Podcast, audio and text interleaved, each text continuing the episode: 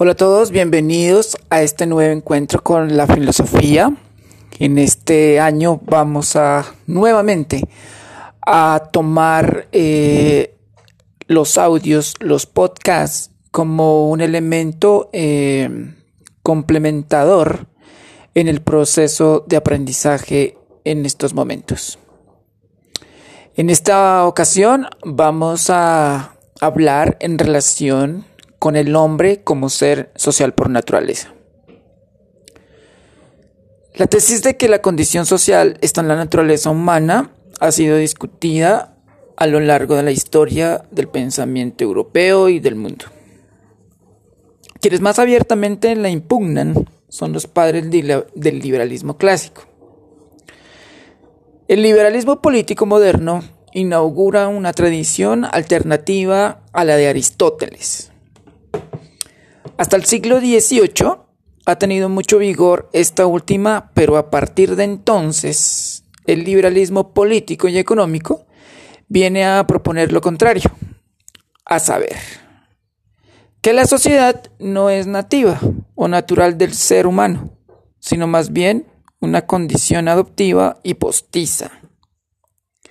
Entonces, eh, la sociedad es un constructo algo que no está hecho en nosotros, sino que nosotros hacemos. No es una constitución natural, sino más bien un producto, un artefacto que el ser humano hace surgir. Es, en fin, un resultado de la iniciativa de asociarnos, el pacto social o el contrato social.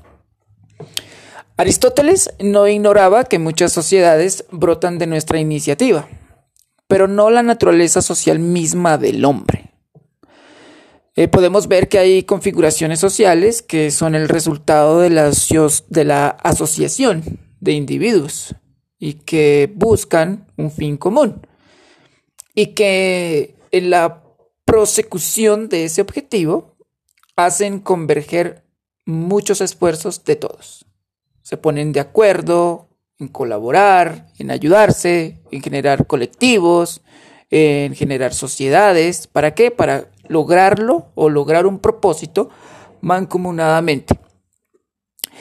En esta ayuda eh, prolifera lo más formal de la socialidad. Mm, pues al advertir un individuo que en el objetivo que se propone está acompañado por otro, u otros se proponen lo mismo. Es decir, se decide aliarse con ellos en su tentativa eh, que busca cooperar para un mutuo beneficio. Entonces, ¿en qué consiste la sociedad? En una ayuda mutua. Entonces, muchas sociedades, en efecto, se construyen así. Sobre todo aquellas que los, por ejemplo, los sociólogos denominan secundarias.